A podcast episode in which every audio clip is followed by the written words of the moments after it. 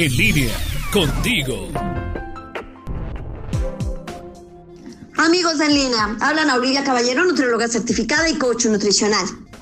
El tema de hoy lo abordo como profesional de la salud y por supuesto incluiré lo que a la nutrición podría corresponder. Claro que me refiero a la epidemia de coronavirus que está siendo un problema de salud pública a nivel mundial.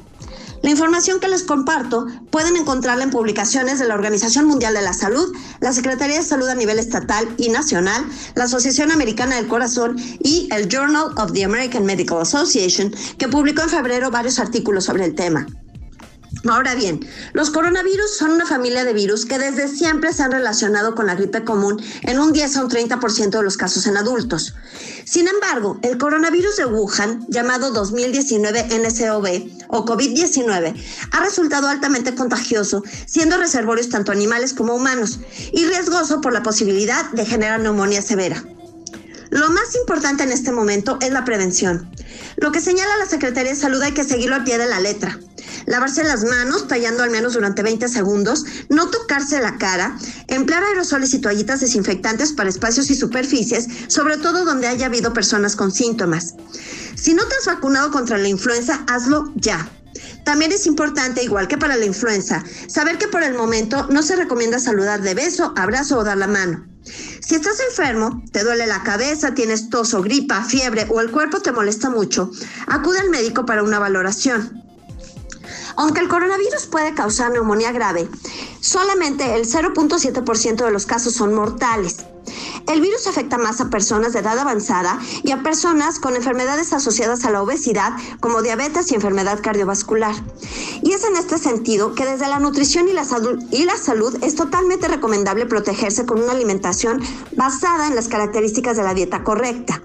Es decir, Debe de ser completa, incluyendo frutas y verduras, sobre todo por los antioxidantes, cereales y alimentos de origen animal y leguminosas. Requiere ser variada, suficiente, equilibrada y adecuada, así como higiénica. Me han preguntado algunos pacientes si vale protegerse con suplemento de vitamina C. Pues bien, no hay nada escrito sobre vitamina C y coronavirus. Claro que la pueden tomar, pero la verdad es que consumir frutas y verduras en una dieta típica mexicana permite ingerir mucho más vitamina C que la que realmente requerimos. Y por otro lado, el exceso de consumo de vitamina C puede causarles diarrea, náusea y dolor de estómago, con lo que es mejor consumirla a partir de cítricos, pimientos, kiwi, brócoli, fresa, melón o papas, entre otros alimentos.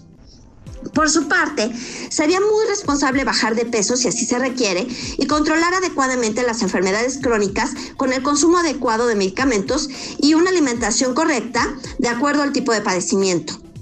Con esto, ya saben que una vuelta con su médico o el nutriólogo pues no está de más. Me han preguntado también por el uso de cubrebocas. Si estás enfermo, adelante, úsalos para no contagiar a otras personas. Pero si no lo estás, el uso de cubrebocas puede ser riesgoso, ya que se ha visto que al humedecerse, los virus tienen más posibilidad de enfermarte y además, para este tipo de virus se requiere un cubrebocas especial llamado N95. Pero las autoridades sanitarias en distintas partes del mundo piden no comprarlos a menos que seas un personal de salud y estés en contacto directo con los enfermos. Por cierto, el uso de cubrebocas necesita capacitación especial. Si no la tienes, no te servirá de nada o puede ser contraproducente.